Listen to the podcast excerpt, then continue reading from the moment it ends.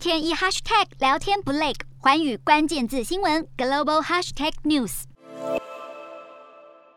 战火之后所引发的俄罗斯还有乌克兰的经济危机，那么俄罗斯是全面入侵乌克兰之后，其实西方国家就祭出了将俄罗斯要踢出的环球银行金融电信协会，也就是 SWIFT 的支付系统等等这样严厉的金融制裁手段。那么国际货币基金组织的总裁呢，他叫做格奥尔基耶娃，他就有表示说了，他说美国在内的这些民主国家，其实针对俄罗斯实施的金融制裁，现在已经对俄罗斯的经济是造。成成了严重的影响，所以今年俄罗斯的经济恐怕是会严重的衰退。那么格奥尔基耶娃他还说了，制裁的措施就限制了俄罗斯获得资源以及偿还债务的能力。所以这个意味着说呢，其实外界不再认为俄罗斯不可能会发生债务违约，但是他也表示了，如果俄罗斯倒债的话，那目前还不至于会引发全球的金融危机。那么另一方面来看到乌克兰，其实基辅的政府他们是持续的运作，银行的体系。也算是相当的稳定，所以短内短期内的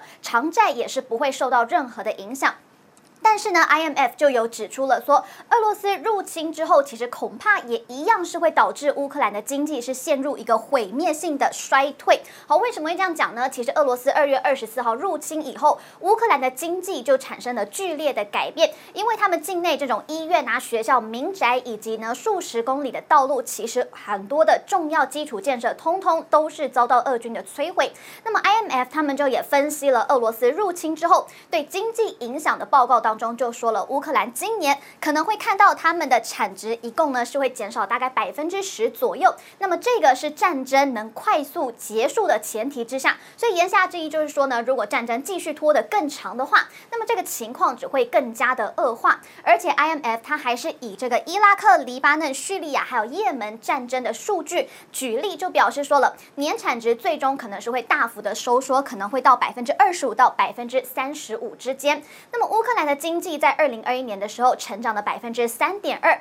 谷物呢收成也创下了纪录，所以消费支出也是相当的强劲。不过在战场当中呢，在战争之下，其实恐怕是会带来更广泛的影响，